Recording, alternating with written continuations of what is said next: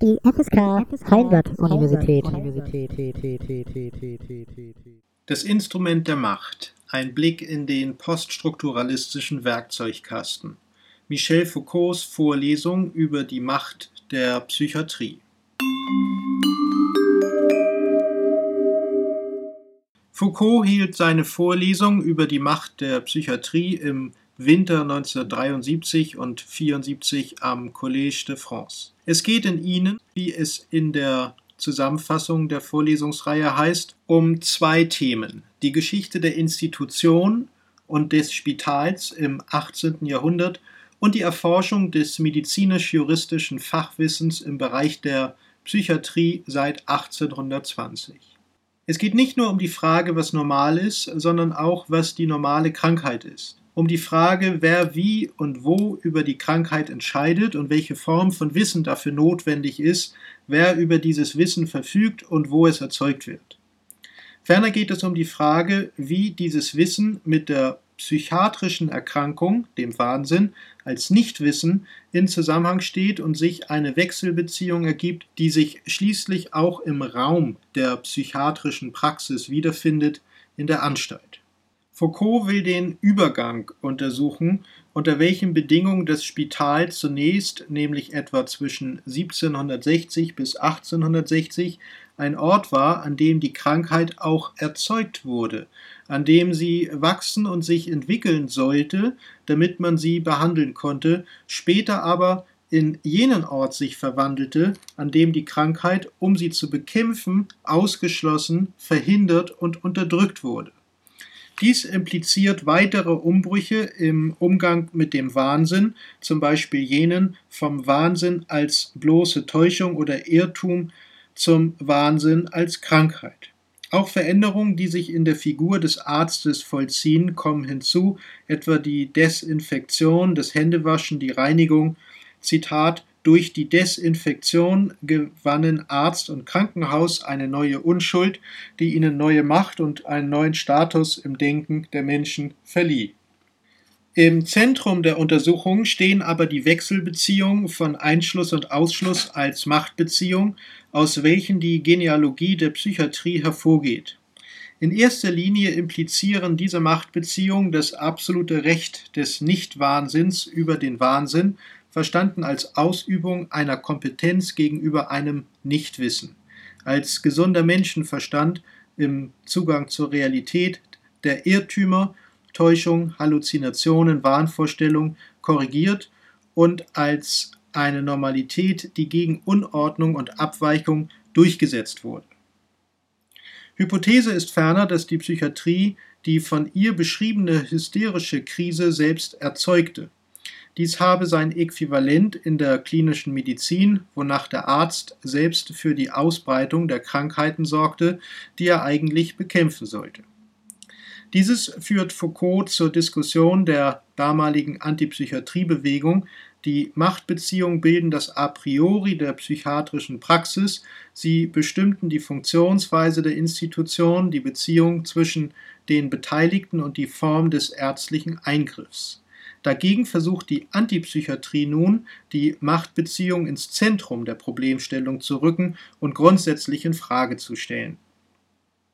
Damit bilden die zwölf Vorlesungen, die sich hier übrigens zusammen mit einer 50-seitigen Literaturliste auf immerhin knapp 600 Seiten erstrecken, gleichsam das Bindeglied zwischen Wahnsinn und Gesellschaft, Foucaults Dissertation von 1961, und Überwachen und Strafen von 1975, wo die, wie der Untertitel lautet, Geburt des Gefängnisses aus den neuzeitlichen Disziplinarmechanismen wie etwa Benthams Panoptismus dargestellt wird. Zugleich kann die Macht der Psychiatrie aber auch schon als Vorgriff auf die Thematik von Sexualität und Wahrheit, zumindest den ersten Band, nämlich der Wille zum Wissen, verstanden werden, womit dann auch der Bogen zu Foucaults bekannter Archäologie des Wissens von 1969 sowie Die Ordnung der Dinge von 1966 geschlagen wird. Die Vorlesungen, die wie viele der Arbeiten Foucaults in nicht immer korrekter, aber doch meistens verblüffender Weise unbekanntes und ungewöhnliches historisches Quellenmaterial in Konstellation bringen und ausdeuten, kreisen vor allem, wie es der Titel ja bereits nahelegt, um den Begriff der Macht, den Foucault zu dieser Zeit entwickelt bzw. erweitert. Insofern haben zahlreiche Abschnitte durchaus auch einführenden Charakter und bieten Einblick in den theoretischen Werkzeugkasten des Foucault'schen Denkens. Was ist also Macht? Es heißt in der ersten Vorlesung vom 7. November 1973, Zitat, Die Macht gehört weder einem jemand noch übrigens einer Gruppe. Es gibt Macht nur, weil es Streuung, Relais, Geflechte, wechselseitige Stützen, Unterschiede des Potentials, Abstände usw. So gibt. In diesem System von Unterschieden, das man wird analysieren müssen, kann die Macht zu funktionieren beginnen. Zum Ende der Vorlesung grenzt Foucault die Macht von der Gewalt ab. Zitat. Wenn man nämlich von Gewalt spricht, und genau hier stört mich dieser Begriff, hat man stets eine Art Konnotation im Sinn, die sich auf eine physische Macht bezieht, auf eine irreguläre, affekthafte Macht, auf eine, wenn ich so sagen darf, entfesselte Macht. Nun, dieser Begriff erscheint mir gefährlich, weil er einerseits, indem er derart eine physische, irreguläre usw. So Macht zeichnet, vermuten lässt, dass die gute Macht oder ganz einfach die Macht, das, was nicht von Gewalt durchdrungen ist, keine physische Macht ist. Nun, mir scheint im Gegenteil, dass das, was an jedweder Macht wesentlich ist, darin besteht, dass ihr Angriffspunkt in letzter Instanz immer der Körper ist. Jede Macht ist physisch und es gibt zwischen dem Körper und der politischen Macht einen direkten Anschluss. So resümiert Foucault. Das Wichtige sind also die Machtdispositionen, die Geflechte, die Strömung, die Relais, die Stützpunkte, die Unterschiede des Potenzials, die eine Form von Macht kennzeichnen und die, wie ich denke, konstitutiv sind für das Individuum und das Kollektiv zugleich. Insofern schließlich Zitat, das Individuum ist, so scheint mir, der Effekt der Macht lediglich insoweit, als die Macht ein Verfahren der Individualisierung ist. Und genau auf dem Untergrund dieses Machtgeflechts, das in seinen unterschiedlichen Potenzialen, in seinen Spielräumen funktioniert, tritt etwas wie das Individuum, die Gruppe, das Kollektiv, die Institution in Erscheinung.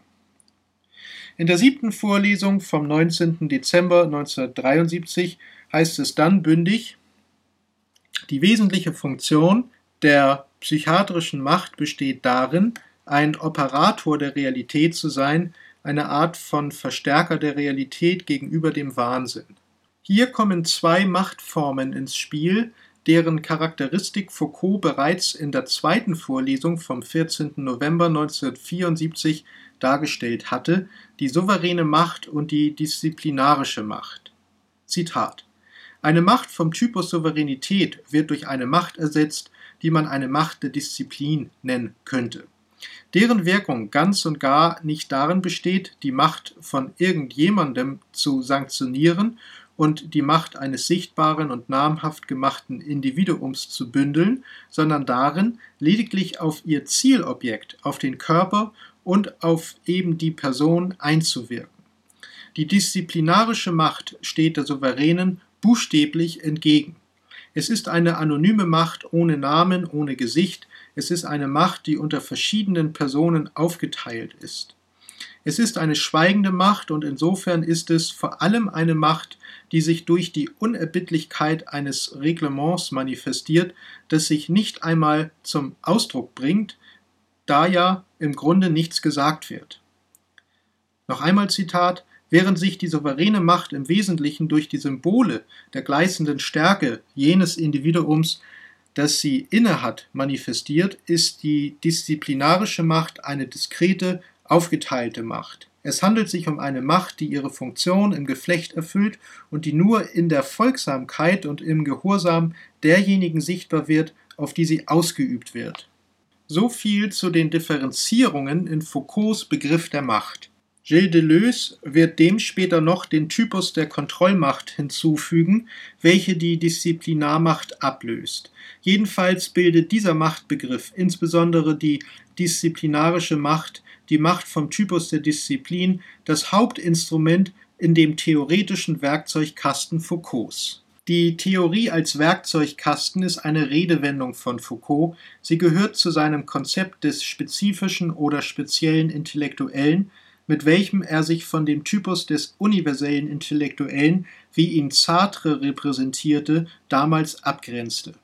Die Vorlesungen können insgesamt in diesem Sinne verstanden werden. Foucault engagierte sich damals in der französischen Antipsychiatriebewegung in seiner Selbstwahrnehmung nicht als jemand, der belehrt und sagt, was zu tun ist, nicht als Anführer, sondern als jemand, der den von der Psychiatrie bzw. Psychiatrisierung Betroffenen, die natürlich ganz gut selber um die Probleme medizinische Disziplinierung wissen, eben einen Werkzeugkasten bereitstellt, ein Instrumentarium liefert, mit dem auch die Genealogie dieser Macht aufgebrochen werden kann.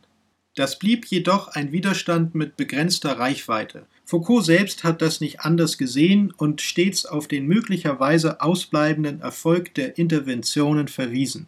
Damit hat er sich natürlich ebenso präventiv geschützt, wie auch seine Theorie den Begriff der Macht vor Kritik immunisiert. Tatsächlich hatte die Antipsychiatriebewegung in den 70ern einige Erfolge. Man muss allerdings sagen, nur dort, wo sie mit der allgemeinen Bewegung des politischen Widerstands zusammen operierte, wo das spezielle Interesse mit der universellen Intention vermittelt wurde. Wo sie bloß Teilbewegung blieb, führte das zu Aktionismus und Solipsismus, bestenfalls mit persönlichen und nicht zuletzt therapeutischen Besserungen für Einzelne. Immer häufiger waren tragische Verschlimmbesserungen das Resultat. Perfiderweise wurde aber dieses Modell der Politik, verbrämt als Subversionsstrategie einer Mikrophysik der Macht, zum neuen Maßstab einer Linken, die sich bereitwillig vom historischen Materialismus verabschiedete, weil sie affirmativ und unbegriffen von Foucault die Kritik des Universalismus wiederholte und als Gegenmodell von einer Politik der Differenz und der Minoritäten träumte. Verpasst wurde damit, dass tatsächlich der Universalismus das Problem ist, aber nicht als politische Waffe oder intellektuelles Modell, sondern als Ausdruck der dynamischen Struktur des Kapitalismus, der eben als universelle Totalität wirkt, auch wenn er in machtanalytischer Perspektive nur als Anhäufung von Brüchen, von Zu- und Einzelfällen erscheint. Allerdings muss man auch konzidieren, dass die heute an den Poststrukturalismus anschließenden Teile der Linken kaum Schaden anrichten und ohnehin für die politische Debatte keine Rolle spielen sollten, weil sie ihre Energie auf Auseinandersetzung mit dem Kunst- und Kulturbetrieb konzentrieren und sich dort nicht nur meistens aufhalten, sondern sich darüber, also über dieses Feld, auch ihre Vorstellung von der Realität erschließen. Das bleibt trotz der immer wieder großkotzig und protzig formulierten Thesen aus diesen Bereichen eine kleine Welt bescheidenen Maßstabs. In dieser Welt hat sich übrigens das Verhältnis von Universalität und Spezifität verkehrt. Aus der eigenen Nische werden ganze ontologische Systeme gebastelt, aus dem persönlichen Spezialfall wird das Universum. Nirgends wird mehr Identitätspolitik betrieben als dort, wo perennierend gegen die Identitätspolitik gewettert wird.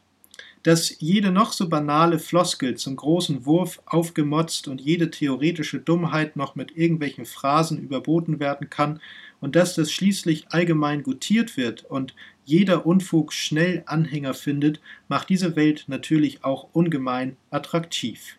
Der Foucault'schen Theoriewerkzeugkiste bekommt das nicht gut. Mit den falschen Instrumenten wurden falsche Handgriffe ausgeführt, viele Werkzeuge sind stumpf oder bis zur Unbrauchbarkeit verbogen.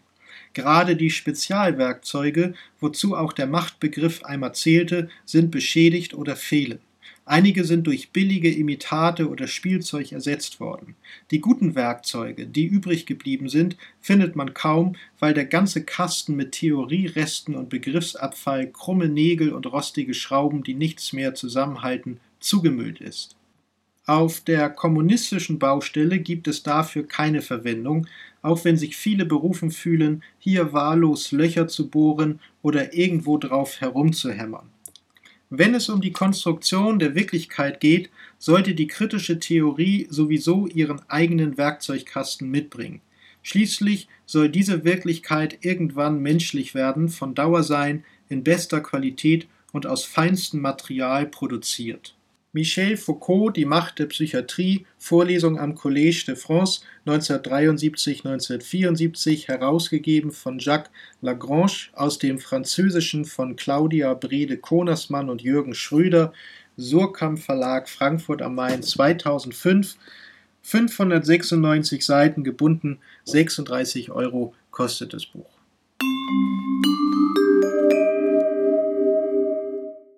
Die FSK Heimbert Universität.